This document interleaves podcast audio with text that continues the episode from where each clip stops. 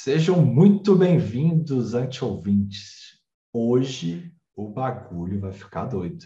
O bagulho está internacional, tem a ver com cripto, o cara fez CFA, NFT, é tanta sigla, mas calma, vocês vão entender tudo isso. E como todos os podcasts que eu participo são sempre os melhores, esse realmente é o melhor. Você tem que ouvir isso até o final. Aí, Nilson.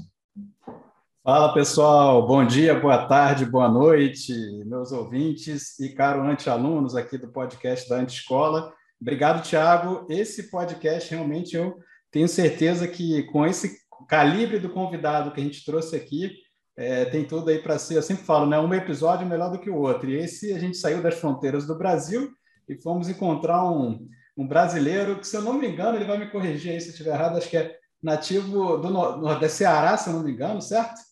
Mas Fortaleza. esse cara é, é, é, é, Fortaleza, mas esse cara é super internacional. Eu estou aqui com o ilustre Andrei Nose, da Nose Finance, né? Como o Thiago falou, é, o cara tem CFA é, e tudo mais. Conta aí para a gente, Andrei. Primeiramente, seja bem-vindo, mas conta aí para quem está nos ouvindo, quem que é o Andrei Nose? Maravilha. Obrigado pela, pelo convite, Thiago, Nils, prazer estar aqui com vocês.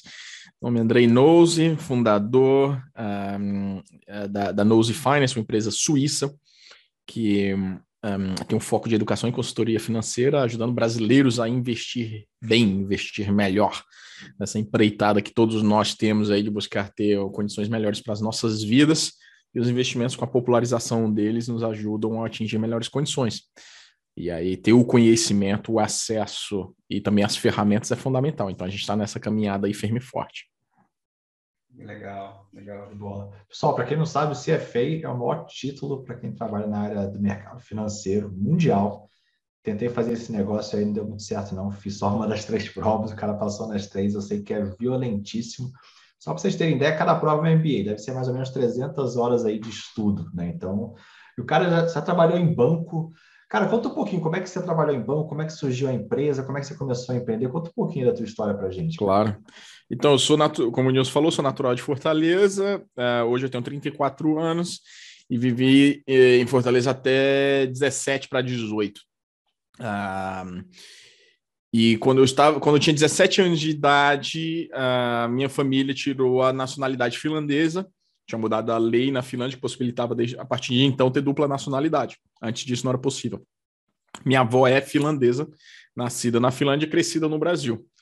Uh, os pais uh, imigrantes finlandeses no Brasil, uh, missionários da Igreja Adventista. E minha avó ficou de 30, da década de 40 até 2007, aí, sei lá, 65 anos mais ou menos, sem nunca ter pisado eh, na, no território finlandês. E aí, em 2004, a família decidiu tirar o passaporte, eu, como era menor de idade, peguei essa cidadania, né, que vinha da minha mãe. E aí, quando eu terminei ensino médio, saí do Brasil, fui morar nos Estados Unidos, queria aprender inglês, morar com uns familiares que eu tinha lá, fazendo de tudo, tudo que era qualquer coisa que imigrante estava lá, apesar de ser legal, tinha visto tudo, mas fui fazer uma série de bicos, todos os bicos imagináveis que você pudesse imaginar, mas o principal dele ser, ser faxineiro, né? Janitor, né? Limpar a casa. Fiquei um ano lá, depois fui para a Finlândia, né? Já com passaporte em mãos.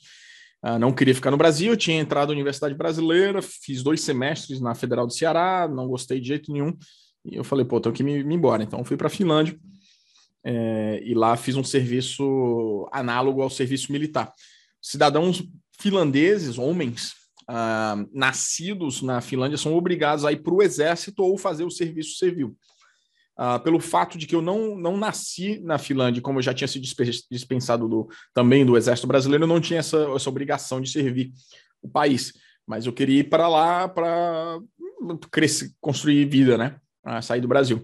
Então era maneira, não tinha dinheiro e tal. Eu falei, pô, uma maneira de ir para a Finlândia e ter um, um, um teto, um, um ganha-pão, alguma coisa. Só que a ideia de passar um ano fazendo serviço militar nas florestas finlandesas com menos 40 graus. É isso que eu ia falar, ah, floresta ou, ou neve? Na floresta, exercício no meio da floresta, cara. Uh, com menos 40, uh, 40 graus no, durante o inverno. Estou exagerando, menos 40, mas sei lá, menos 25, menos 30 durante o inverno. E em finlandês, eu falei, esse negócio não é para mim, não. a gente descobriu que tinha a possibilidade de ter um, esse, esse, serviço civil, que é basicamente ele foi criado há, há muitos anos atrás, aquelas uh, tinha uma série de pessoas que eram contra eram contra a ideia de carregar armas, era acho que foi na década de 60, eu não lembro, uh, de, daquele movimento pacifista, né, que veio dos Estados Unidos, é, mas era um serviço de pessoas que eram uh, arm conscious, né, que são conscientes contra as armas, e aí criaram uhum. esse serviço análogo que basicamente você vai trabalhar para alguma repartição pública de graça, praticamente, praticamente de graça. Então eu fui é, fazer isso, fiz o treinamento lá, e aí você tem que caçar onde você vai fazer esse trabalho de repartição pública, caso contrário, você fica num vilarejo lá de duas mil pessoas durante um ano, que é o centro de treinamento, onde você começa o treinamento, são duas semanas lá, e depois a, cada um dos homens ou das mulheres vão buscar onde fazer esse serviço. E aí, se você não consegue um local para fazer o serviço, você fica lá ajudando na manutenção do local, cortando grama, limpando privada, coisas assim. E graças a Deus eu consegui para trabalhar na alfândega finlandesa em Helsinki, uh, mas na, do departamento administrativo. Então era muito coisa bem burocrática. Naquela época a internet não era tão popular como é hoje, tipo, não tinha Facebook, era o Orkut ah, como é que era, o Google estava engatinhando ainda, então tinha poucas informações, e o trabalho era basicamente receber uma série de, de documentos ah, ah, escritos né, das empresas que estavam importando ou exportando, e tinha uhum. que datilografar aquilo ali nos sistemas. Era simplesmente assim. Né? Mas aquilo me possibilitou que a alfândega me pagasse um, um, um, aluguel. Eles pagavam um aluguel, davam um auxílio alimentação, sei lá, 10 euros por dia, vale transporte, Uh, e pagava 3 euros por dia para você fazer alguma outra coisa. Então, meu salário era, tipo, eu tinha o, que de comer e onde viver, mas o salário era 3 euros por dia. É. E aí vivia assim durante... O que hoje é muito dinheiro para quem está no Brasil. é, real não vale nada, né? Mas foi uma experiência do caramba. Pô, pô, tô aqui com um apartamentozinho bacana e tal, em Helsinki, liberdade e tal. Aí fiquei um ano lá. Uh, fazendo isso aí, e aí no final desse ano eu fui buscar estudar, queria ficar na Finlândia e tal, eu fui buscar estudar em algum lugar lá. As universidades são gratuitas, de, de extrema qualidade. Uh, serviço educacional finlandês é um dos melhores do mundo, muito bom. Uh, e aí acabei entrando numa universidade muito boa lá. Uh, e fiz a, fiz a graduação lá, né? Na administração e finanças, né? E aí, é inglês, né? Você aprendeu, você conseguiu. Inglês, graças a Deus foi inglês. Hoje em dia eles não fazem mais. É, é, hoje em dia eles já nem liberam mais uh, curso em inglês na graduação, só no mestrado. Então eu peguei um dos últimos anos assim. Apesar de que eu, eu, cheguei a desenvolver o finlandês, a minha esposa é finlandesa, meus pais fala finlandês o dia inteiro em casa, uh, mas eu cheguei a desenvolver um finlandês assim razoável, digamos assim, um 6 a 7 numa escala de 10. Uh, ah, mas não diria que era o suficiente para estudar coisas técnicas em finlandês. Eu acho que não, não era para mais do dia a dia, coisas assim. Uhum. E aí, nesse período que eu estudava, eu trabalhava também em uma empresa finlandesa, eu era business developer, né? Era, era como gerente de vendas.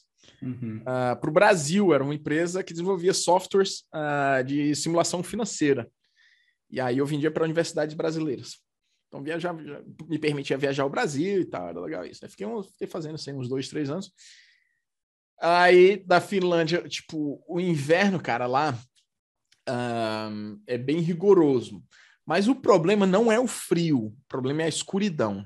O frio é tranquilo, você se agasalha e tal, dentro dos locais é tudo quente e tal. Você é, se acostuma. Calefação, né? Calefação e tal. É, uhum. Eu morei na, em Barcelona, Barcelona eu passei muito mais frio do que eu passei na Finlândia. É curioso porque, isso, né? Porque a calefação não, não funciona direito. Mas a escuridão, meu amigo, é o que te pega que é a escuridão, cara, para quem mora em, Curitiba, é, Rio Grande do Sul, sabe um pouquinho mais ou menos disso, longe do grau do que acontece lá, mas consegue entender as mudanças climáticas de escuridão que, que tem. Então, por exemplo, nessa época do ano agora, em pleno inverno, um, em dia que está nublado, que é muito comum, fica escuro às três da tarde. Uh, e o sol, e não é que ele nasce, ele fica muito nublado, então fica claro, sei lá, 10 da manhã. Uh, e nesse então, inteirinho horas, de cinco horas de, de e nesse inteirinho de cinco horas não é que fica super claro, fica um negócio de uma penumbra é. enorme. E aquilo, obviamente, no teu corpo é, produz menos vitamina D e tem uma série de, de, coisas que te atrapalham no teu humor. Aí, uhum. mesmo hoje morando na Suíça, que é muito menos, essa época do ano bate. Então, você tem que a, ah, complementar com, com complexos vitamínicos, é, esporte, coisas assim. Porque baixa mesmo o teu humor. E eu falei, puta, cara, não aguento mais aqui, eu vou me embora.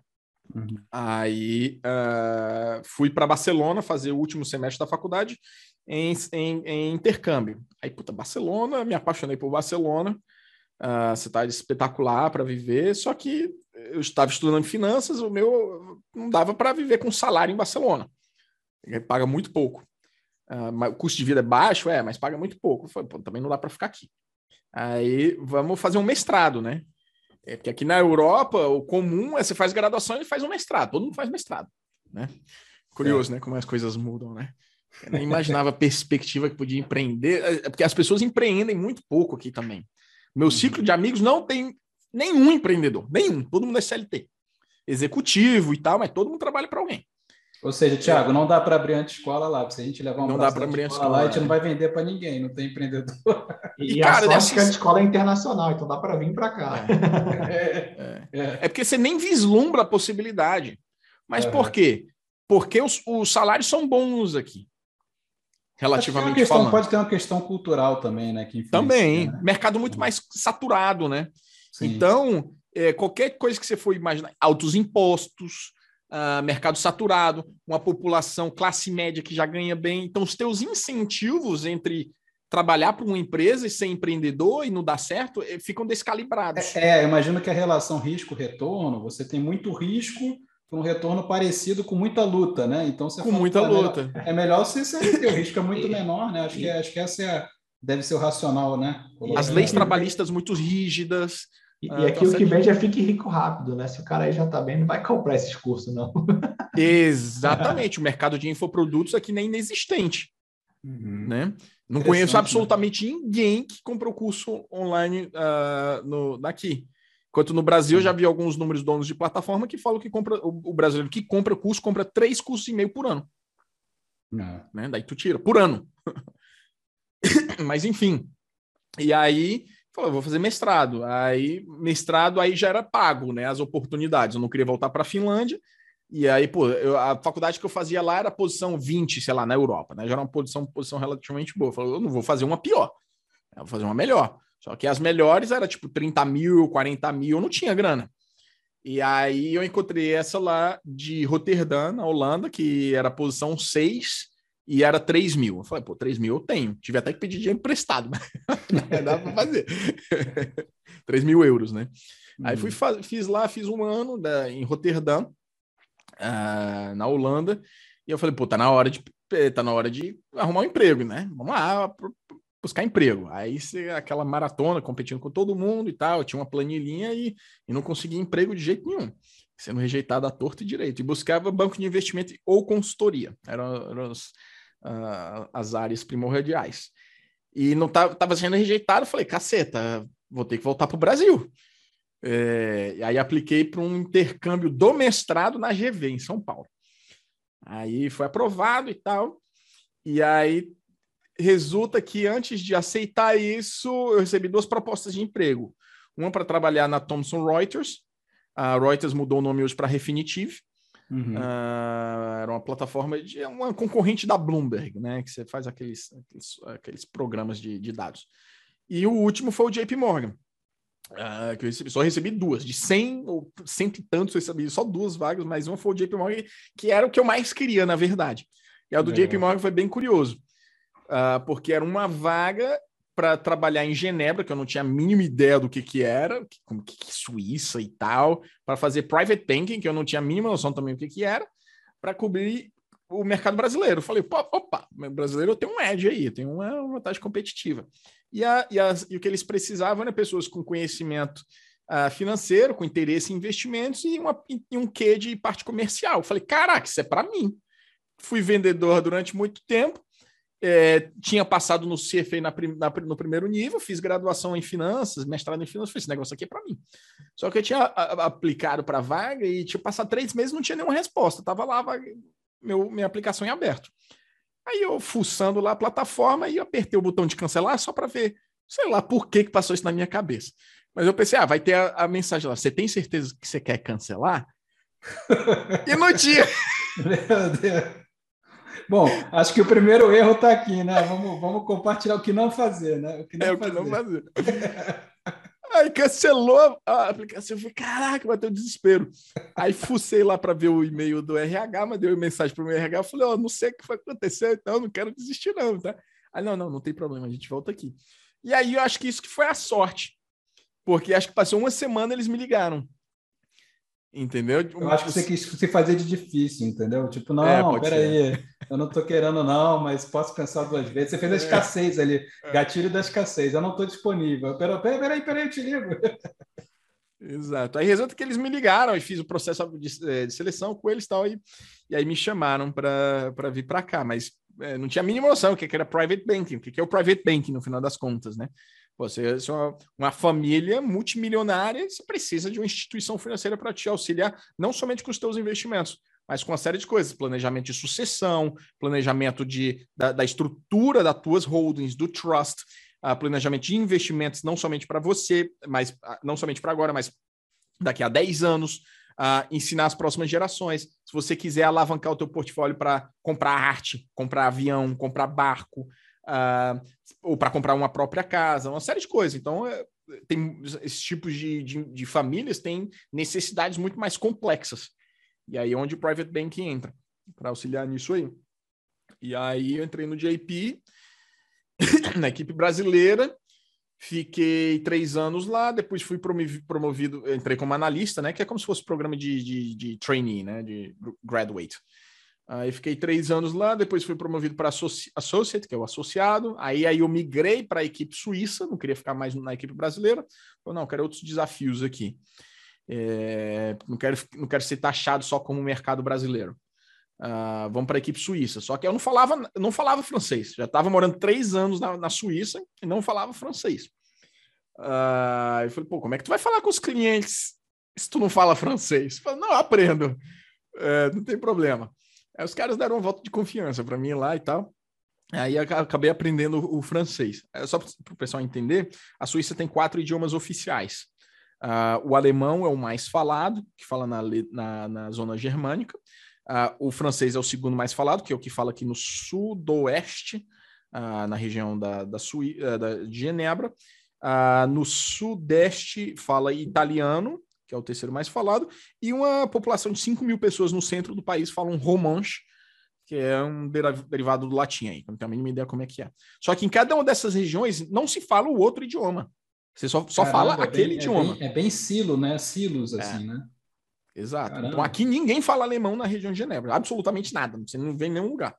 Nem parece que é a língua mais falada no país.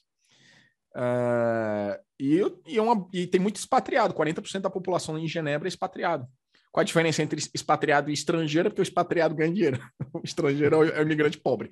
Uh, então aqui tem muito é, custo de vida muito caro, etc. e tal. Então é muita gente estrangeiro que vem trabalhar na grandes bancos, empresas de commodities, relógios, Nações Unidas, etc. e tal. E... É, é, em Genebra, André, que o pessoal sai da França, entra ali, passa a fronteira para trabalhar e depois volta? Eu não lembro se é Genebra. Não somente, é, é aqui também, mas se você for na, nas regiões mais ao norte, tem gente que mora na Alemanha e trabalha na Suíça.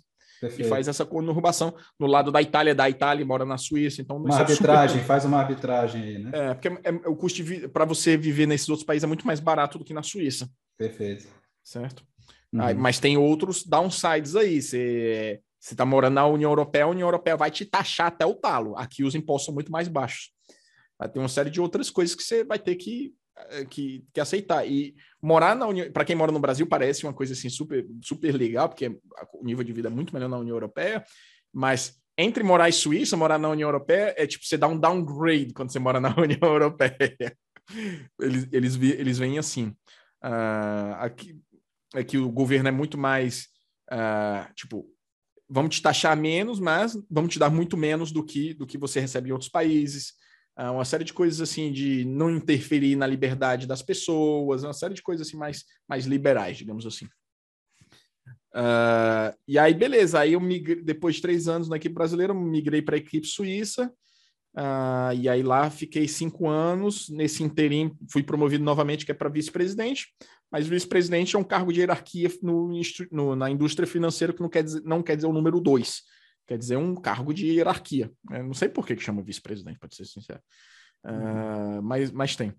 E aí totalizei um pouco mais de oito anos no JP e já estava com aquela sensação assim de, cara, não é isso que eu quero, eu quero fazer outra coisa. Por uma série de fatores, assim. É... Na indústria, não é, só no, não é só indústria financeira, é mundo corporativo. Quando você trabalha numa empresa muito grande, a, o nível de hierarquia, as castas, acaba gerando, consequentemente, muito jogo político. É muita politicagem. Muita politicagem. Muita politicagem. É. Eu, eu, sei que isso também, André, fiz muito tempo carreira em multinacional, né? Trabalhei muito tempo na, na IBM. E aí. É, é, é, empresa grande é isso, sabe? Vai. Por isso que eu falei, né? não é só banco, né? É qualquer é. corporação. Qualquer corporação dessa magnitude, você vai ter esses desafios, e, e aí vai muito do perfil, né? Se você acha que você se dá bem com isso, você quer crescer com isso, tá, tá tudo bem, não tem, não tem problema, né? Isso. Mas é o mesmo, é o mesmo bichinho que me picou lá, falou, cara, eu quero empreender, cara, quero, quero. Mas é, é que é, né? essa rigidez mata o empreendedor, né, velho? Tipo assim, você tá lá, você, você quer fazer mais, o cara menos, sem pressa, é para sexta, não precisa entregar hoje. Então assim, é, é a mentalidade é muito diferente, né, velho? Hum. E, e, e, pelo, e pelo fato de eu ser é, estrangeiro numa equipe suíça, não era não era tão não era escancarado, mas tinha um não, discriminação não é a palavra correta, mas você fica em desvantagem, digamos assim. É, é, é. Você vai ficar em desvantagem porque não é o teu idioma natural.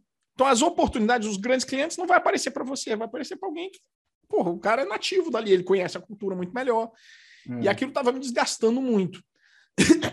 Só que um, eu dei, me dei conta que todos os bancos iam ser igual, ou pior, uh, e eu sairia de lá para ganhar menos em outro lugar. E aí eu comecei a ficar numa sinuca de bico. Já casado com um filho, e, e, quando você trabalha em banco, você vai ganhando muito bem, você vai, você vai entrando naquela zona de conforto, né? Porra, já tô. Meu downside agora vai ser imenso. Uh, se eu sair daqui. Vou sair daqui para fazer algo pior para ganhar menos? Puta, e aí tava sem saber o que fazer. E isso foi durante, sei lá, uns dois anos. Não consegui nem vislumbrar o que poderia fazer. Uh, e aí foi até então que o Ryan veio aqui. Ele já tinha vindo aqui em 16 uh, para conhecer e tal. Acabou fazendo a missão Paulo Coelho. Uh, e aí ele veio em foi 19 ou foi 20? 19. Veio de novo em 2019 para tentar reencontrar o Paulo Coelho novamente. e aí convidou para ir para Lisboa, onde eu te conheci, uh, no Mastermind. Pô, pô, tem um Mastermind, a galera ganhando dinheiro com internet e tal. Como assim? e foi um baita final de semana, diga-se de passagem, né? Baita final de semana, diga-se de passagem. Tenho, tenho que até agradecer o Rayan aqui pelo, é. pelo encontro. Exato. Nossa, é demais. E, e aí falou, pô, vamos lá. Ele vendo que eu tava desgostoso e tal. Com isso, pô, vamos lá, vai ser legal. Tu vai ver, vai abrir tua cabeça, acho que pode ser uma coisa boa para ti. E, cara, tu sabe que eu tenho alguma. São poucas coisas, que, poucas vezes que isso aconteceu na minha vida, mas esse foi um dos momentos que eu falei: isso aqui pode ser uma virada de chave. Você sente, você, sente que vai ser alguma coisa de virada de chave.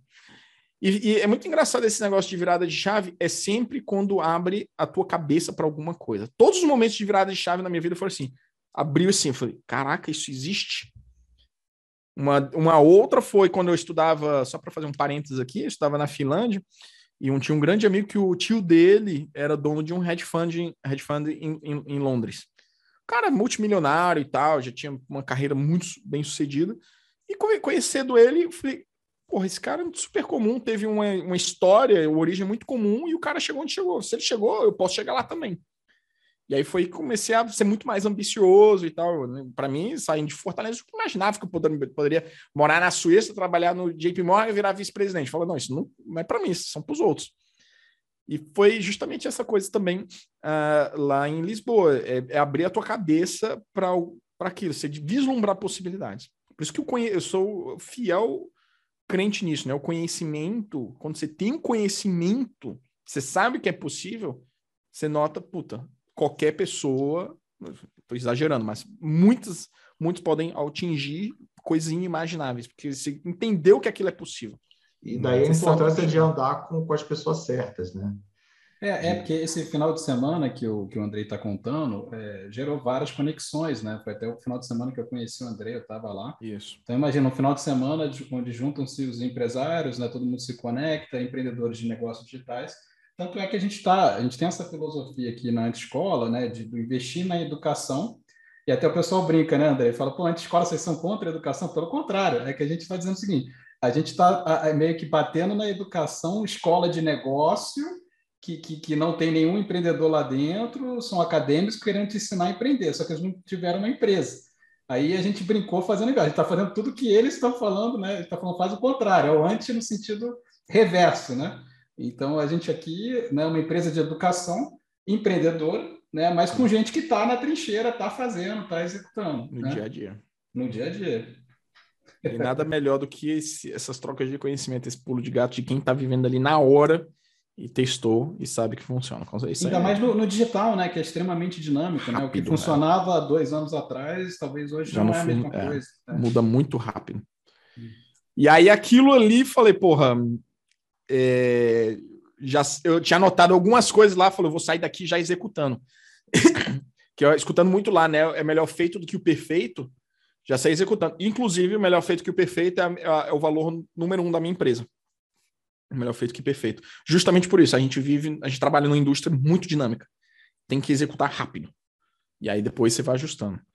Mas enfim, aí saí de lá, eu criei um canal no, no, Instagram, eu nem tinha Instagram nessa época, que as pessoas são muito low profile, ninguém tem isso de ficar postando, ah, fiz XYZ. Eu não conheço nenhum influencer suíço, para ser sincero.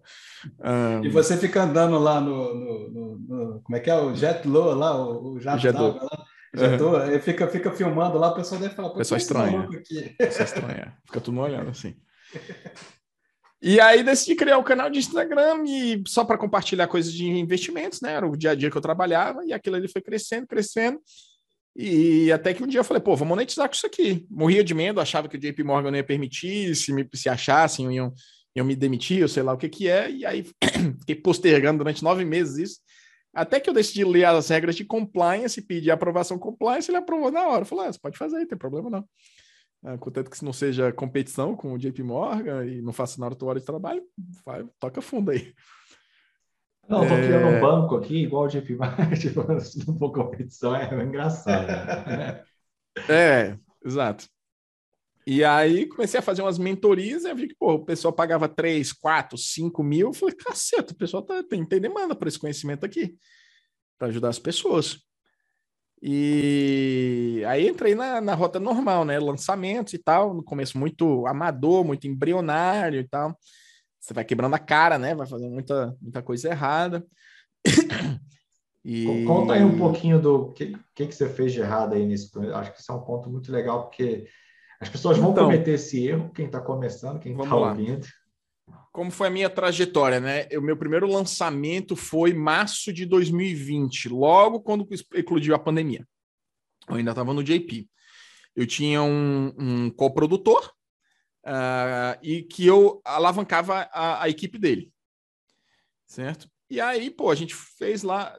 Não, não, desculpa. É, março de 2020 eu fiz sozinho. Fiz sozinho. Uh, eu e peguei um guri lá do Sub-19 para montar uma, uma, uma, página de vendas. Uhum. Uh, mas eu acho que eu nem tinha Active Campaign, não tinha, tinha um negócio assim, semente total. Fiz uma live no Instagram e vendi, acho que vendi as 45 mil reais, sem nada de tráfego, só público quente, demanda reprimida e tal. Legal, isso você fez com o teu público, uma live com o teu Instagram, tava com que tamanho o Instagram na época? Cara, acho que uns 6 mil. Caramba, e aí você já tirou nesse semente aí. Pô, é. Fantástico. É um bom começo, é um bom começo. É, já era um bom começo, pegou, pô. Pegou um, um, um moleque lá do Sub-19 para ajudar, meteu uma live, sem investimento de tráfego, né?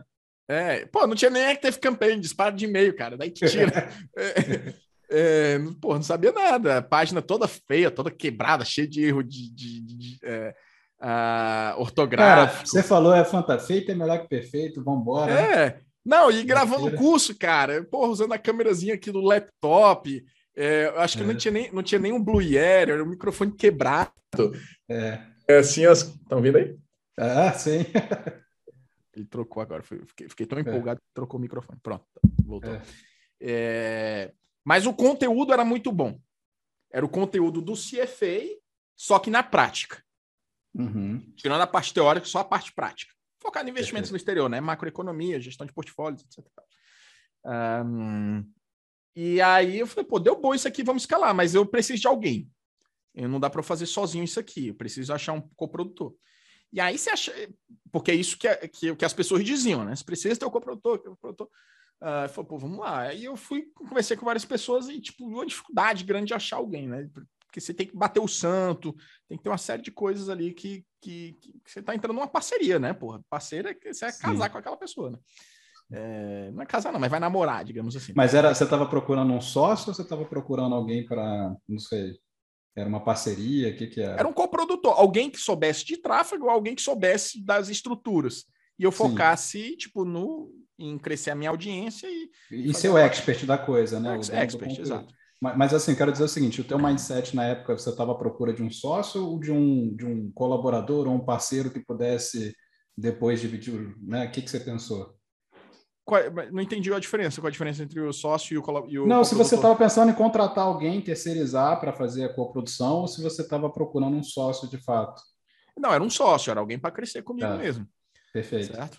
Uhum. É, e aí, pô, encontrei a pessoa, foi, foi magnífico, pô, aprendi pra caramba com ele, ele já estava muito mais avançado, ah, ele já fazia os seus próprios lançamentos, entendia de, de, de tráfego e tal. E aí falou, pô, vamos lançar agora novamente em julho. E aí, isso a gente estava na pandemia, uh, e no banco já alta, totalmente insustentável, o meu tesão pelo trabalho, assim, lá no zero, no zero. É porque você enxergou, você abriu a cabeça para coisa e é, aí o bichinho foi... te picou. Te picou é, e porra, você falou, pô. É, e, e, assim, já, já vislumbrava, pô, vamos ter um produto de lançamento, vamos ter produto aqui de perpétuo, vamos criar comunidade, pô. Cara, mesmo se eu ganhar muito menos do que eu ganho hoje, eu fiz os cálculos lá, foi, pô, se eu ganhasse, sei lá, 20% do que eu ganho hoje, dá para a gente manter o nosso estilo de vida. Porque o imposto ia lá para baixo, que a gente paga aqui e tal. Não vai sobrar nada, não vai sobrar nada, mas, porra, minha esposa trabalha, trabalhava, né? Pediu demissão agora. Uh, mas, porra, aquilo me deu uma liberdade. E aí eu me desliguei. Mesmo, mesmo convertendo o câmbio? Você não, porque mesmo você convertendo o no... câmbio. É isso que eu ia te perguntar, porque a tua arbitragem ela é invertida, né, cara? Ela é, eu me fodo, né? É, o real de valoriza, eu me fodo. Exato. Só que essa é a beleza do marketing digital, né? Uhum. Beleza do marketing digital, porra, tu escala lá lá para cima. Ganha muito é. mais do que posso imaginar. O processo de venda para uma pessoa mesmo para 10 mil. É. Né? é. Um, e aí eu me desliguei em junho do JP. Falei, pô, vamos agora para isso aqui. Aí a gente fez um lançamento em julho. Nesse lançamento em julho, cara, eu acho que a gente faturou 350 mil. Não lembro Esse era o Wall Street Elite, André, ou não? Wall Street Elite, exato. Oh, então, o, lá, primeiro foi chamado Wall Street Elite, depois virou Método Investidor de Elite. Ah, então eu fui, fui do Wall Street, cara. Fui é, foi do primeiro, então. Então foi do teu exato. semente, cara, aqui, ó. do meu semente. exato. Olha é... só. E aí, pô, beleza. Já, eu já acreditava em você, cara, tá vendo? Desde, desde semente. eu sei, desde semente, pô. Obrigado, Nilson. Obrigado. É... E aí, pô, pô, deu bom aqui, um ROI bom e tal. A gente, cara, quanto foi que a gente deve ter investido? Sei lá, uns 15 mil, coisa assim. Deve ter dado um ROI de 15, 20, eu não lembro de cabeça. E falou, pô, bacana, tá aqui, é, tem isso. E ao mesmo tempo a gente lançou a comunidade Nouso. Mas totalmente orgânico e tal, sem qualquer plano, porque era a ideia seguinte: precisa ter uma recorrência. Eu não, não dá para ser só lançamento. Que o lançamento puta, eh, não tem qualquer garantia. Tu, se tu ficar doente, tá, não vai ter, não vai ter faturamento na tua empresa. É, eu acho que esse teu, esse tem um insight aqui, até, Tiago, você quer comentar também, né? Mas tem um insight importante, porque muito infoprodutor não tem essa sacada tão rápida que você teve é. de já buscar um perpétuo, de já buscar algo que seja recorrente, você já pensou no, numa criação de comunidade. É, porque lançamento é aquela coisa, né, cara? Você parece vendedor de imóvel, né? Corretor de imóvel, né? Você vai lá, fica sem receber dois, três meses, e de repente você corre para, né? Fica cinco dias sem dormir para tentar bater e aí porrada caixa, tira e bomba, meu amigo. Porrada tira e bomba para o fluxo de caixa e dá aquele salto, né? É. É, mas você não tem aquela previsibilidade, você não tem a recorrência, enfim. Isso eu acho que Exato. você pegou isso muito rápido, né? O ponto que, que, que muito rápido era isso é falar: eu preciso criar uma empresa. Não pode ser eu presa, tem que ser empresa. Tem que ter um business, né? Cara, um quantas business. vezes a gente falou isso, né, Tiago? Quantas vezes a gente fala é. isso, cara? O pessoal, às vezes, muito desse jogo do marketing digital, né? Seja o pessoal, às vezes, ali do, do ou de e-commerce ou de infoproduto, né? É, é, tem muito uma coisa assim de, de não garantir essa previsibilidade, né? É, não pensa como empresa de contratar profissionais para poder ajudar a escalar um negócio é sempre um negócio gerador de caixa, mas não é um business. Sabe gerar é, caixa, mas não é um business. Exato. Um negócio desse, nenhuma empresa teria interesse de comprar. É, porque, porque não tem um business, ele tem um gerador de caixa. Mas e, se, o cara, se o cara fica doente, acabou o business. É, é, essa discussão é muito interessante, porque é, nosso mercado digital ele permitiu uma, uma geração de fluxo de caixa sem estoque, sem ter o produto, né? Que é o tal de semente, que você vende e depois você entrega. Então, é, é, é, simplesmente genial. Você é funding pelos próprios empreendedores. A escola nasceu assim, ela nasceu de um, de um mapa mental, onde a gente testou a oferta para criar o produto. Falei, cara, confia em mim, me dá três meses para validar. Foi mais ou menos isso. E eu e os 20 é. malucos lá acreditaram em 90% que eu não vou. Então acho que deu é. certo no final do dia. Não, e o legal é que hoje a gente pode comemorar, né, Tiago? Dois anos depois, o tamanho que a gente está hoje. É... Ainda bem que você mostrou esse mapa mental, né? É, é muita coragem para chegar na reunião com o mapa mental mal feito, mas vamos deixar isso para lá. É... E, e aí, cara, o grande ponto é o seguinte: as pessoas confundem método de venda com modelo de negócio com empresa. E o que você falou é muito interessante. Eu vejo muita gente que toca a empresa como se fosse um lifestyle business ou eu presa, pensando em ter uma empresa. E, cara, não tem nenhum problema em ter um lifestyle business. Se você está ali ajeitadinho, você, um sócio, fazendo três lançamentos por ano, você está tirando muito mais que o salário. E, cara, seu reais por hora né, é gigantesco. Mas você tem que ter consciência que isso dificilmente vai escalar.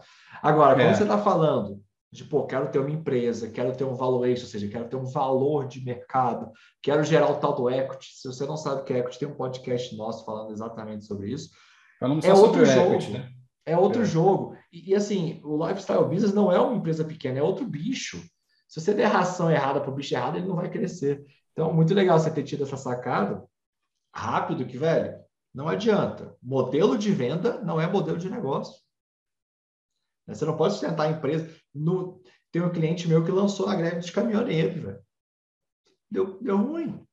Então, assim, acontece coisas pontuais inevitáveis, né? O, o tal do, do, cisne negro. Mas, cara, é muito legal essa cara. É. Porque o lançamento, você não, você entra sem saber como você vai sair. Você não, não tem qualquer garantia. Quantidade de grandes experts famosos, gigantescos no mercado, que faturam 30 milhões num e no outro dá prejuízo. É, tá tendo. Não, e fora que está tendo uma, uma, uma, certa profissionalização do mercado. É, com tudo que está acontecendo, o pessoal sempre fala que o CAC está aumentando, então é, né, sobrevive aquele que pode pagar mais, né? E, e, aqueles ganhos que antes eram super fácil, com baixíssima barreira de entrada, está começando a apertar um pouco mais o calo, né? Tem, a, gente, a gente conhece, é que a gente não pode falar aqui, mas a gente conhece players aí que batia, igual você falou, 20, 12 milhões com facilidade. Agora, se o cara quando muito está tá empatando, então está assustando, né? Aquilo, aquelas facilidades não existem mais no mercado digital hoje em dia, né? Exato. Não dá para você fazer qualquer coisa, eu acho que é isso que a gente está falando. Né? E, outro ponto, os players estão sumindo, né? É, tem é. players que eu conheci há três anos atrás que não, não sei onde está. Né? Tem uma série de evoluções, com certeza. Já, já a gente chega nisso aí. E aí o, o ponto disso que o Nilson está falando é super relevante. E, cara, a tendência da mídia paga é ficar mais caro. Né? Não tem muito o que fazer quanto a isso. E aí eu até brinco, não é um problema de tráfego e conversão, é um problema de LTV, né? Ou seja, ganha o que paga mais, não ganha aquele que tem a melhor landing page, que tem... porque vai chegar um, ponto que a oferta vai ser commodity, né? Tipo, esse mercado de emagrecimento. Você tem que prometer que vai emagrecer 52 quilos em duas horas. né? Tipo, é mais, você vai, basicamente vai morrer e cortar metade do teu corpo. Então, assim, é, a evolução, cara, para mim, o jogo dos adultos é o jogo do LTV, porque é, tanto aí que o você mercado, pode pagar mais. É, até corroborando com o que você está dizendo, Thiago, o tanto que o mercado norte-americano, você já vê um pouco isso, né? Eles estão muito pensando no funil como um todo, e às vezes o produto de front-end, ele, Dá- quando dá muito, prejuízo. tem dá prejuízo. Quando muito, ele consegue um break-even, olha lá. Mas por quê? Porque ele está enxergando o funil todo dele, É, completo, ele vai ganhar no back-end do funil dele. Que aí é um jogo de LTV, não é um jogo do o CAC ali, ele não está olhando o CAC tão simplesmente na venda do primeiro produto, né? Exato. Não, os americanos estão anos luz na frente do- dos brasileiros, vai ser, e eu acredito que vai ser o caminho do mercado brasileiro também. Do mercado brasileiro, né? É. E aí, e, e- e porque assim, eu- é, apesar de ter zero experiência empresarial, ninguém na minha família é praticamente que é empresário, ninguém ao meu redor, mas o, o mastermind ali ele me dava o- uma diretriz de o que, que poderia existir. Legal. E, e o pensamento é, não, eu quero, eu quero criar uma empresa ah, que de verdade que a ideia é que nós ser, vamos ser o go-to dos brasileiros que querem investir no exterior. Muito legal. vai ser a, a nossa Esse foi o posicionamento, né? É. O posicionamento de vocês foi investimento no exterior, desde o início. né? Exatamente. E, tipo, um oceano azul aqui, é, basta as pessoas entenderem. Objeção muito grande, pô, muito difícil, muito distante, mas. é, e, e- e com esse tipo de, de posicionamento é uma cópia de medo. E aí a gente já vai entrar daqui a pouco na evolução também na empresa. Cara, Brasil é chover no molhado dizer os problemas que existem. Todo mundo sabe dos problemas que existem no Brasil. E você Não vai tá falando, cara, tá, tá vindo um trem na tua direção. Tá vindo um trem na tua direção. Tu tem que se mover. Senão esse trem vai passar por cima de ti. E funcionava. E funcionou, e cresceu bem e tal. Mas a, a copy do medo, ela não é tão efetiva como a copy da ganância. As pessoas não se movem tanto quanto elas vislumbram que é. Se tu se mover, tu vai achar, sei lá, o po- o pote de ouro. Interessante dizer, isso, interessante isso. Se eu tivesse que. É legal essa porque paralisa. O medo paralisa. É, interessante, interessante. Eu jurava, porque assim, já escutei muito assim, a cópia da dor é, ma- é mais forte que a cópia do desejo. O que você está dizendo é que na tua experiência, a cópia da ganância, né, que seria similar à do desejo, ela ela está te dando mais resultado do que a cópia do medo, da dor, né? Eu vejo que tem dois pontos aí, porque Uhum. medo é um pouquinho diferente da dor, né? Por exemplo, se É. você não se alimentar direito, daqui a 20 anos você não vai conseguir andar. Putz, é um medo, mas está muito longe, né? Como você falou, o trem está vindo, mas, ah, mas o trem está lá, só. O trem está Isso. longe. Exatamente. Agora, a dor, por exemplo, uma dor nas costas, o filho chorando, você deve estar presenciando isso, né? De madrugada, isso é uma. As dores lá. Nós dois. Só que, só que acontece uma coisa muito interessante. Produtos de dor, de dor latente são commodity. Fome, você vai ver negócio para dormir, vai ter. Tudo que é dor latente tem mil, mil pessoas ali, porque as pessoas vão comprar. É. Agora, eu vejo que o mercado de infoproduto, né, de expertise, é, eu, eu gosto de posicionar ele como um mercado de luxo, né, com a margem alta. E aí, quando você vai para a ganância, eu vejo que a probabilidade de recompensa desse cliente ficar com você é muito maior. Porque Isso. o que levou o cara a transformação comprar... da vida dele. Exatamente. E o que levou ele a comprar é, é- é um sentimento É. positivo. Eu, já li sobre isso, que falou o sentimento negativo te faz com que você meio que tenha um certo receio com a pessoa, com o método. Agora, o positivo não. Ele é mais difícil de entrar, mas esse cara tende a ficar, né? Fica na, na comunidade. Ah, então, então é isso. Tal- Talvez assim, para fazer a venda no curto prazo, ela pode ser um pouco mais. Não vou te falar, não vou falar que ela é desafiadora, mas um pouco mais é, demorada, mas você tem um ganho de sustentar esse cliente no longo prazo, porque você não fez uma promessa muito né, batendo tanto na dor, assim, batendo tanto em sofrimento, né? É isso? Seria isso? O que eu notei é o seguinte: é se o cara, se você conseguir tra- trazer uma transformação imediata para a vida do cara. Imediato. Tá. Acho que É imediato é uma falou. palavra importante nessa semântica. que o Thiago aí, né? falou, o, cara, pô, o trem tá vindo, mas tá longe para Dedéu. Pô, eu vou fazer, tô me preparando aqui para quando ele chegar, etc e tal. Não A gera tanta é- urgência, né? É, não tem tanta urgência. A outra é, pô, tu faça isso aqui, tu vai ver a transformação lá na hora. Aí o cara já vê, ele já vê. Porra, quanto tempo vai demorar para pegar meu dinheiro de volta? Ele já consegue fazer esse cálculo mental. Legal. Aí ele, aí ele vale, esse investimento vale ou não vale. E aí, isso ficou muito claro também de o- a nomenclatura do teu produto é fundamental. Ó, outro insight aí. Certo? O cliente do infoproduto ele tem que ver a nomenclatura, a transformação dele no nome do teu produto. Perfeito. E que ela tem, ela tem que ser tangível e ela tem que não pode ser irreal, milionário com não sei o quê. Puta, beleza, você vai pegar, mas vai ser um público muito ruim que você vai pegar. Mas tem um monte, né? Tem um monte desses produtos. Mas é um público muito mais que não é educado. Certo, perfeito. Perfeito. é, é por, isso, por isso, conhecer a audiência que você trabalha é muito relevante para você fazer esse posicionamento ser adequado, né? Exato. É, depende, tá tudo ok. Se você quer vender para essa galera, não tem problema. Uhum. Tem público para todo mundo. E aí vem um ponto super legal, cara. Acho que os insights estão muito bons, devia até cobrar por esse podcast, mas o, o, o, ponto do, do insight aí que eu acho é, cara, entenda seu cliente para fazer o posicionamento certo, para ser é, entenda seu, com certeza e fez isso muito bem. Com certeza. Né? É Entender a audiência, né? Que a audiência que eu tenho, como é que é. O pessoal fala tanto do, do persona, mas acho que é além do persona, você entender né, esse contexto inteiro aí, não só demográfico, como né, quais são as classes que eu trabalho, como é que esse cara pensa, para justamente você não fazer aí um é pesquisa, CRM, é, é. Uhum. um CRM muito bom, uma pesquisa com teus leads direto, tá fazendo lançamento, faz pesquisa com eles. Ver como que tipo de lead é que tá, tá vendo isso aí, qual o tipo de anúncio que está funcionando melhor com cada lead, aí tem que ter uma boa gestão de, de tráfego. É, mas enfim, mas só voltando aqui o fio da meada, né? É, o insight aí... do nome que você deu, você falou que o nome do produto. Pois é, então meu primeiro produto era Método Investidor de Elite. Hum. Que não é um nome muito bom, mas mesmo. São os caras como eu para comprar. É, você não vê a transformação, pô, vou virar um investidor de elite. Mas o que é um investidor de elite? É. Aí você tem que explicar. Ah, pô, investimento no exterior, etc e tal, papapi, papapá vende muito bem quando a gente quando a gente lança isso aí, não tem dúvidas. Mas é, o outro produto que daqui a pouco a gente vai entrar, a gente já vê logo de cara a, a, a transformação da pessoa. E aí a gente fez julho, a gente fez outubro outro lançamento. Aí acho que eh, ficou, ficou parecido também o outro retorno, sei lá, acho que foi, um foi 250, outro foi 350, não lembro de cabeça, foi um negócio assim, mas deu muito bom. Aí chegou começo de 21. Falou, então, agora o que a gente vai precisar fazer? Escalar nossa comunidade, comunidade Nous. O que é a comunidade Nous? É uma comunidade, então você tem pessoas se ajudando e eu sou o mestre daquela comunidade e dou aulas semanais. Parecido com o que vocês fazem. Convido uhum. outras pessoas, etc. E tal. Uh, mas não é um foco uh, de, de empresários que você tem, é uma comunidade que, e nisso você conhece muito bem, Uhum. uma comunidade de pessoas interessadas a aprender diversas coisas de investimento. Tudo que for importante de investimento vai estar lá. Então, qual é o, o que, que, define a comunidade Nous? É uma escola de investimentos.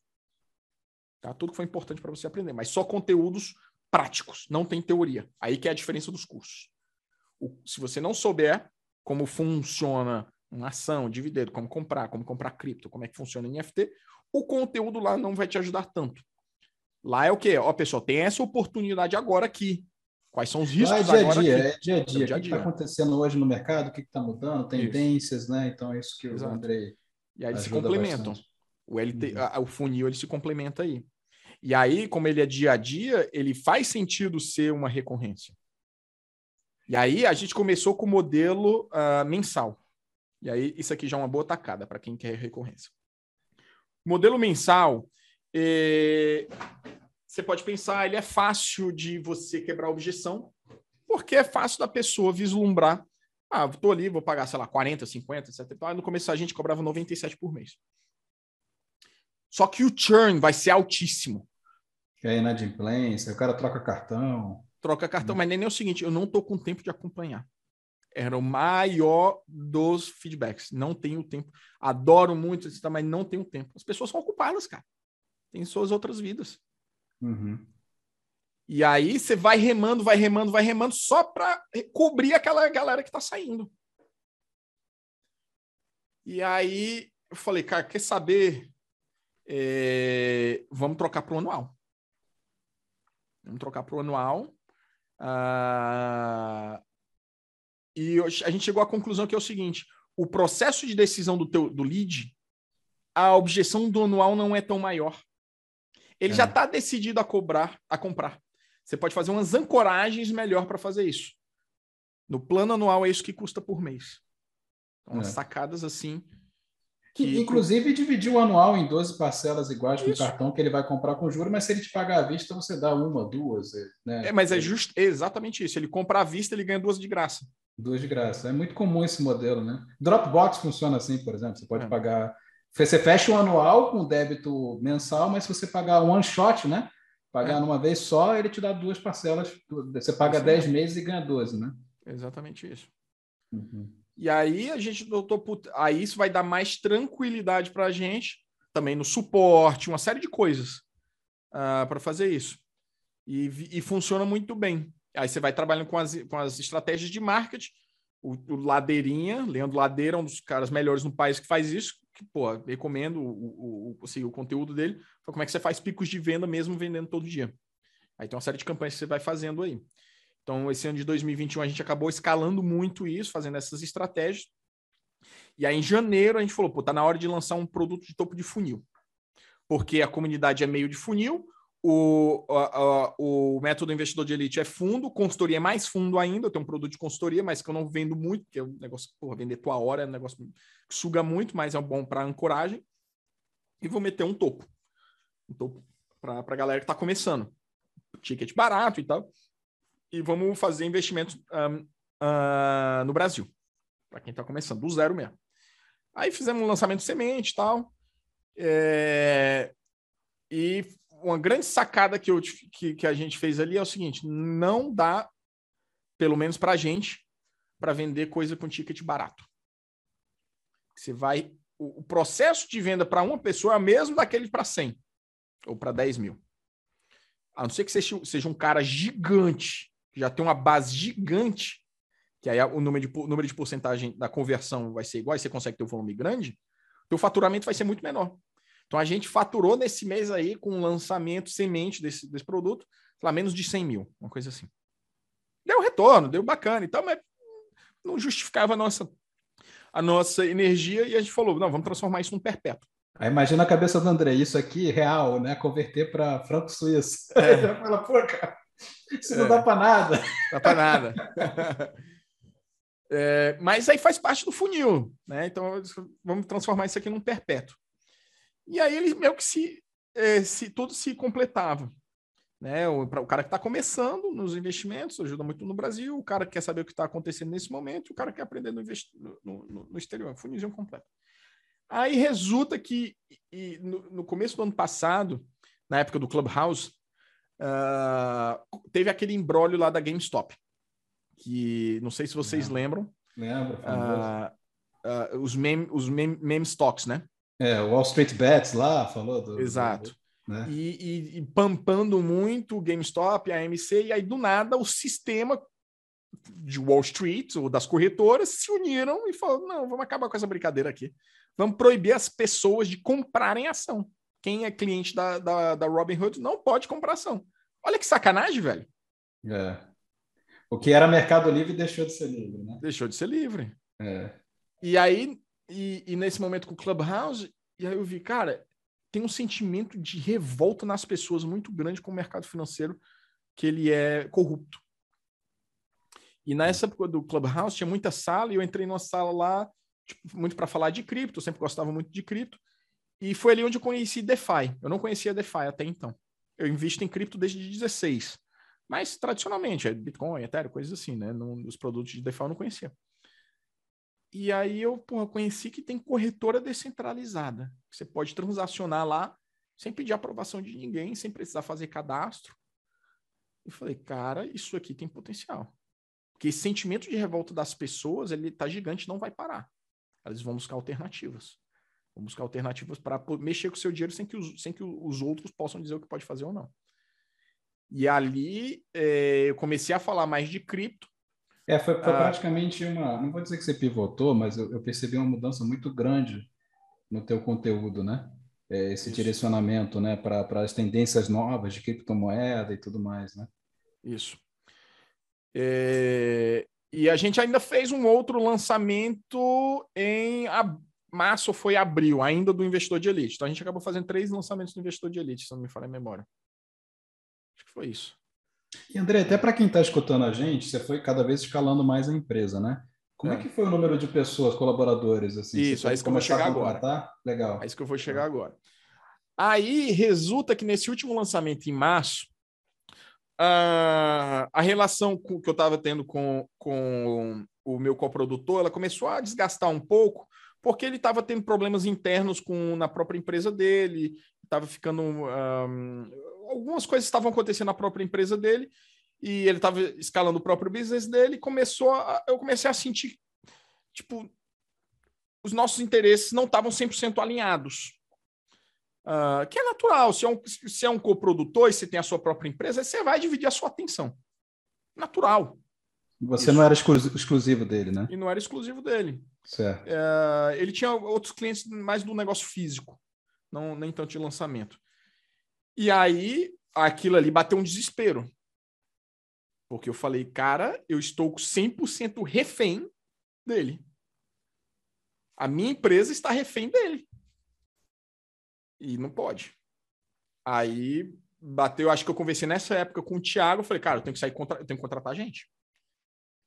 Ah, e aí, nessa época, eu tinha só um, uma pessoa exclusiva comigo, que era como se fosse um, começou como estagiário, analista e tal, e, era comigo, que acaba me ajudando fazendo tudo. E a gente, tudo quem usava era da equipe do meu parceiro, era ele o tráfego, a pessoa da copy, o editor de vídeo, o gestor de projetos, o designer, era tudo da equipe dele.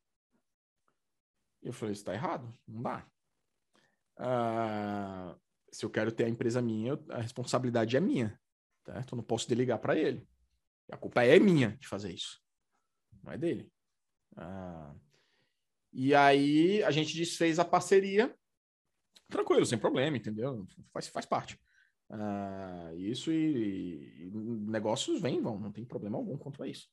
Ah, e aí contratei nessa época uma menina para fazer copy, contratei um gestor de projetos, eu já estava com esse, esse, esse outro rapaz que me ajudava no atendimento e me ajudava também na parte de geração de conteúdos e algumas coisas. Um, e aí contratei um designer, um, um, editor de vídeos e aí, pô, e um, e um novo gestor de tráfego. Tudo fixo, tudo fixo na empresa? gestor de, frago, gestor de tráfego Freela, editor uhum. Freela, uh, gest, é, designer Freela, gestor de projeto fixo, uh, copy fixo e o, e o, o, o faz tudo, o menino que me ajudava aqui também fixo. Legal, então aí eu legal. fiquei com fixo, aí fiquei quatro. Uh, três mais eu, né? Quatro. E aí, pô, vamos fazer o primeiro lançamento. Uh, quanto a isso, aí pô, vamos fazer agora de cripto. Isso era já metade do ano passado.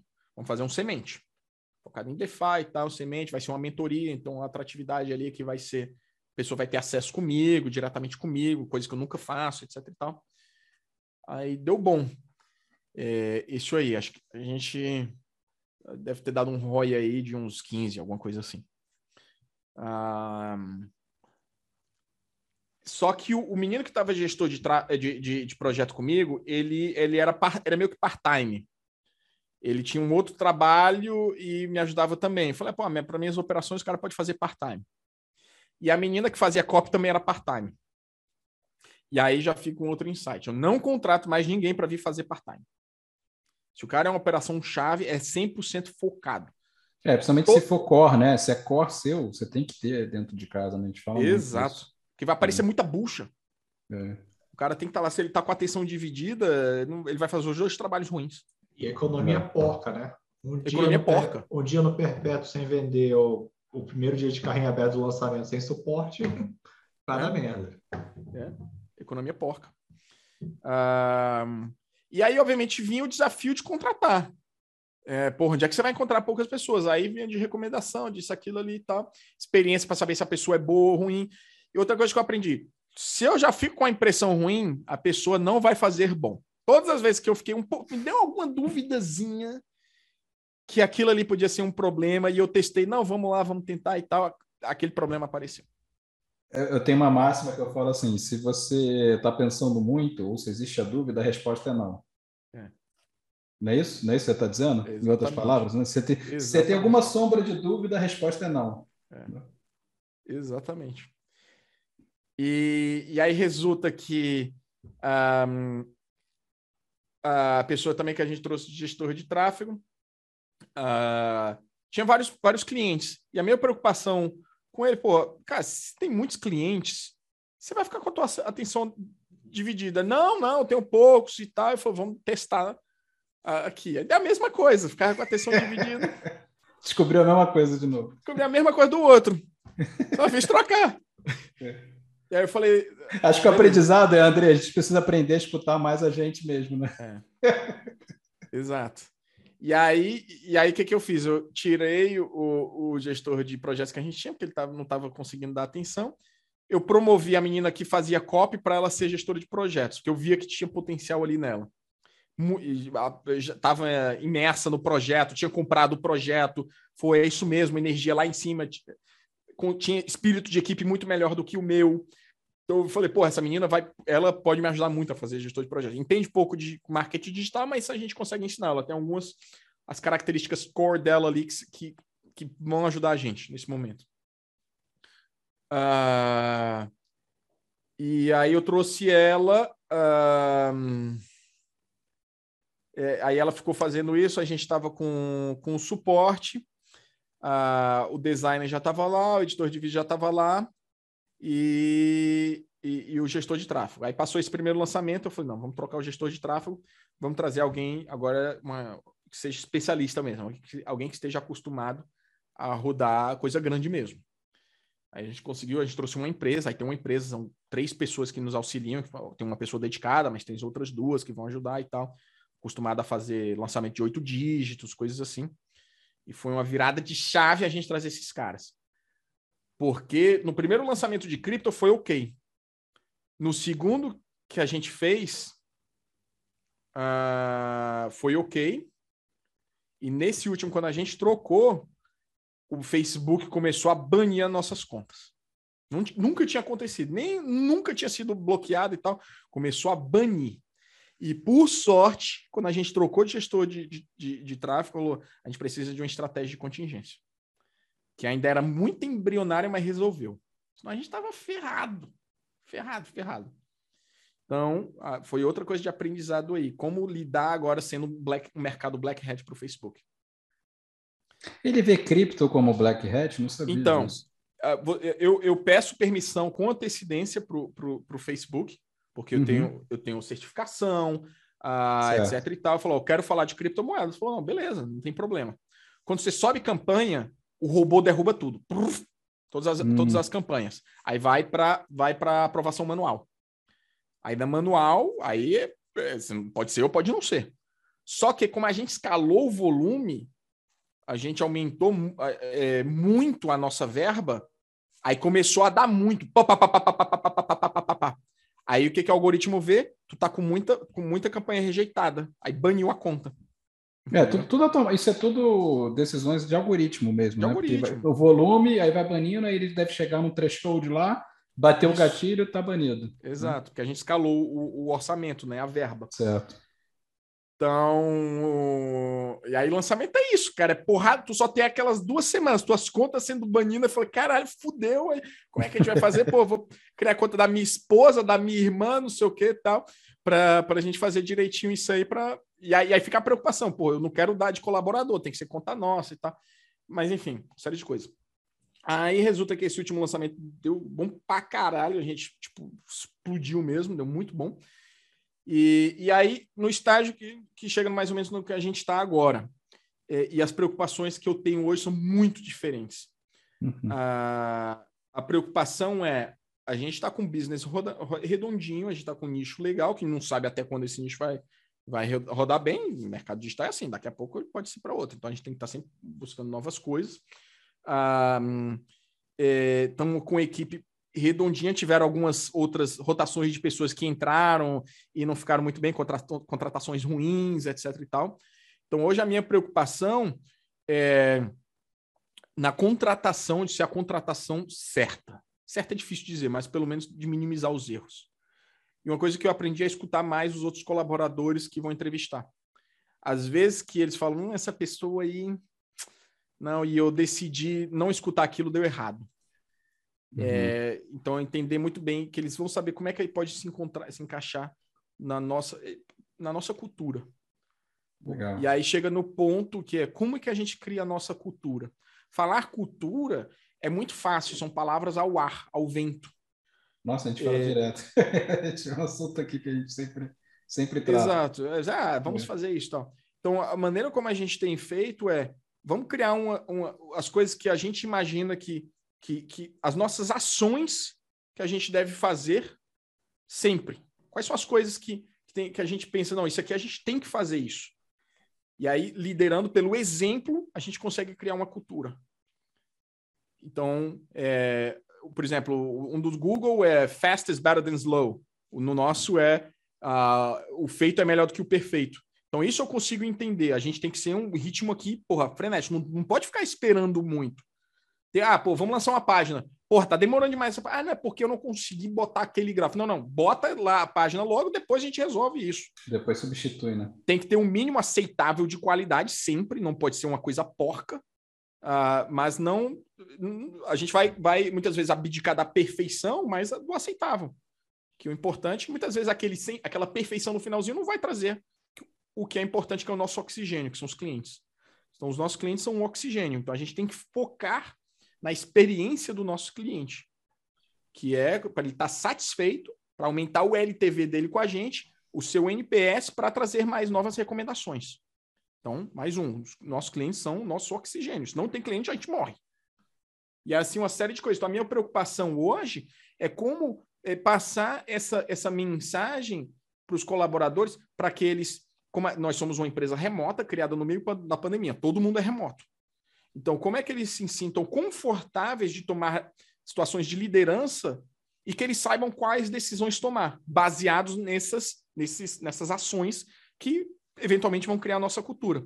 Então, chega um momento, ah, eu, eu, porra, o que, que eu faço? Isso ou aquilo. Tá aqui, ó, segue essa, essas, esses mandamentos, digamos assim.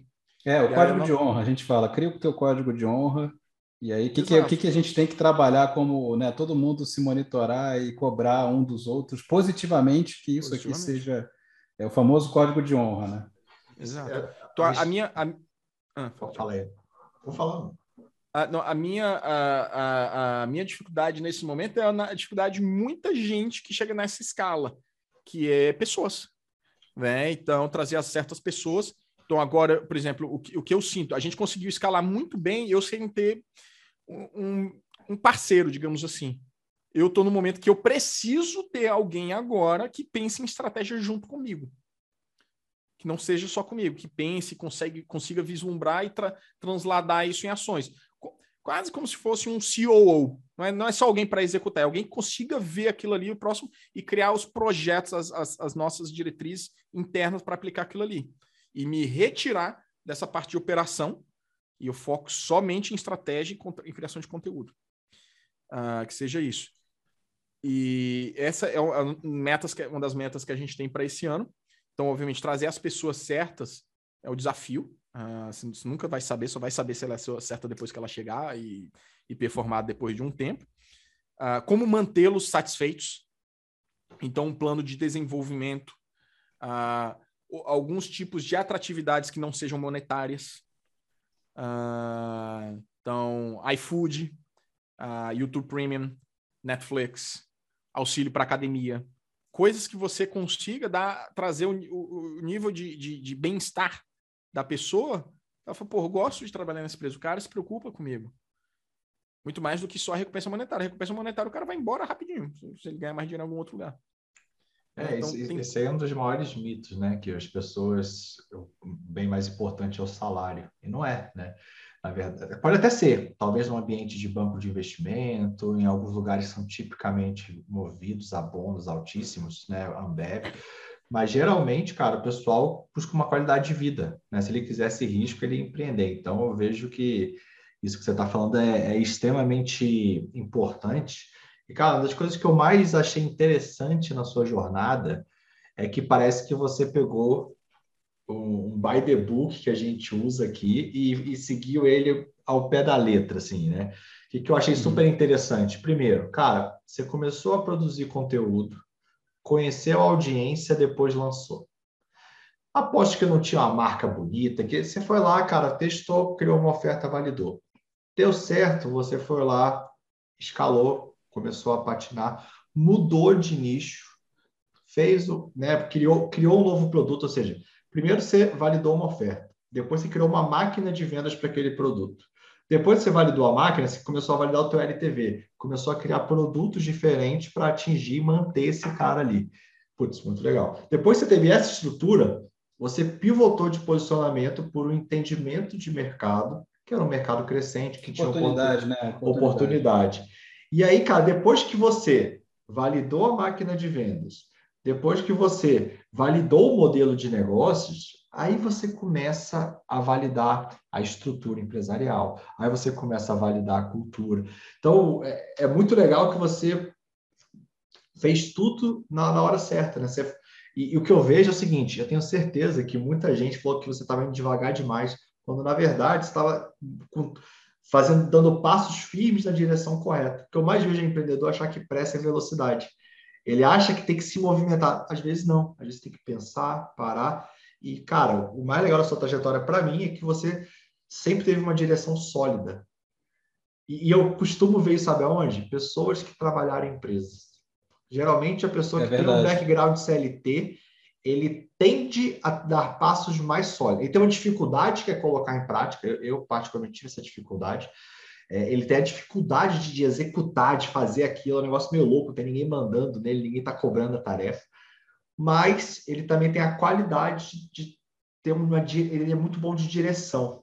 Processualizado, Thiago, começa a processualizar mais. Você vê que, por exemplo, o Andrei instintivamente foi descobrindo essas coisas, mas você vê que é um caminho processual, ele vai entendendo, ele vai vendo e tal. Sabe que é o que às vezes o empreendedor se perde um pouco nisso. Né? Uma grande sacada, e uma das coisas, um dos maiores ensinamentos na, na, no meu, na minha ética de trabalho, né, work ethics, que trabalhar em banco me deu, é, é, é, ser, é ter atenção ao detalhe. Tá? E principalmente trabalhando em banco muito tempo, você, tem uma, você desenvolve uma atenção a detalhe depois de inúmeras apresentações que você cria. Que é o quê? Eu estou criando um processo aqui. Eu, quais são as pontas soltas? Uhum. Esse fluxo ele vai fazer aqui, ele está alinhado, ele está bonitinho e tal. É, é, onde que vai trazer mais resultado? É ter essa visão mais analítica da coisa. Entendeu? E isso me ajuda muito nisso. Principalmente, porra, em lançamento é muita coisa para pensar. Muita coisa. Onde é que vai isso aqui? Porra, aquele hiperlink ele tá direitinho, formatação tá bonitinha aqui. Pô, se o cara, quando o cara abandona a página, como é que tá a nossa automação? Pô, a automação ela tá bonitinha, tá disparando mesmo o formulário lá do, da Active Campaign. Todas essas coisas assim, que é fundamental e que obviamente seria o trabalho se eu tivesse alguém de um, de um, de um gestor de lançamento para fazer isso aí. E, por ironia do destino, não, o caminho não tem uh, para fazer isso. É... Mas hoje você está com essa. Eu não sei se, é, se, eu entendi certo, mas é uma espécie de uma agência, um você tem é. um, um, grupo agora que está plugado contigo, te ajudando nisso, né? E, ah, isso Na sim. parte mais operacional, né? Sim, nessa parte do, do, do, do tráfego, sim, eles trazem novas sim. ideias, coisas assim, algumas sacadas que eles pegam, pô, fizemos um lançamento gigantesco agora e tal, pô, essa sacada aqui foi muito boa. E no marketing digital, cara, e, e essa é uma das outras coisas do nosso, nosso código de honra. Uhum. A gente não tem medo de pedir ajuda. Legal, certo? importante. Não precisa reinventar a roda. Se tem uma maneira fácil, a gente vai buscar fazer a maneira mais fácil possível aquilo ali. Seja alguém da nossa empresa que saiba como fazer aquilo, a gente vai pedir para fazer, ou a gente vai olhar algum player do mercado e vai modelar ele. Não tem por que é, reinventar a roda. Vamos fazer aquele processinho bonitinho ali e tal, e a gente só traz para nossa realidade. Isso, é, isso aí é muito legal, cara, que você falou, assim, principalmente do, dos desafios, é disparado que a gente mais vê hoje na escola, né? Uma parte das mentorias, das discussões são muito voltadas para isso, formação de time, profissionalização da empresa. E esse último ponto que você falou, né, de fazer o simples, é, é, é o core da escola, porque tem alguém fazendo simples, né? Então você tem o acesso, tem o networking, é, foi o ambiente propício que a gente criou. Cara, o papo tá é ótimo. Porque, porque até, até para a gente fala, né? Percorrer o caminho, né? A gente é, fala assim, né? Porque o mapa é diferente de percorrer o caminho, né? A é, gente... É, então, encontrar alguém que já passou por isso, já atingiu o faturamento que você quer chegar, ou já fez, né? Você quer dar o próximo passo, achar alguém que já está jogando nesse próximo passo acaba te encurtando o caminho, né? Ah, com certeza.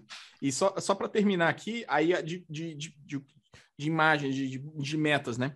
Então, hoje a gente tem os dois dos três pilares que eu, que eu imaginei desde o dia um para a empresa, que é a, a, a educação, o aconselhamento e a gestão que são as três maneiras por que alguém viria para a nossa empresa, para aprender com a gente, para ter acesso ao nosso conteúdo individualizado e para fazer a gestão do dinheiro dela. Então, esses dois aqui já estão funcionando bem. O próximo passo é buscar mecanismos aqui para fazer gestão.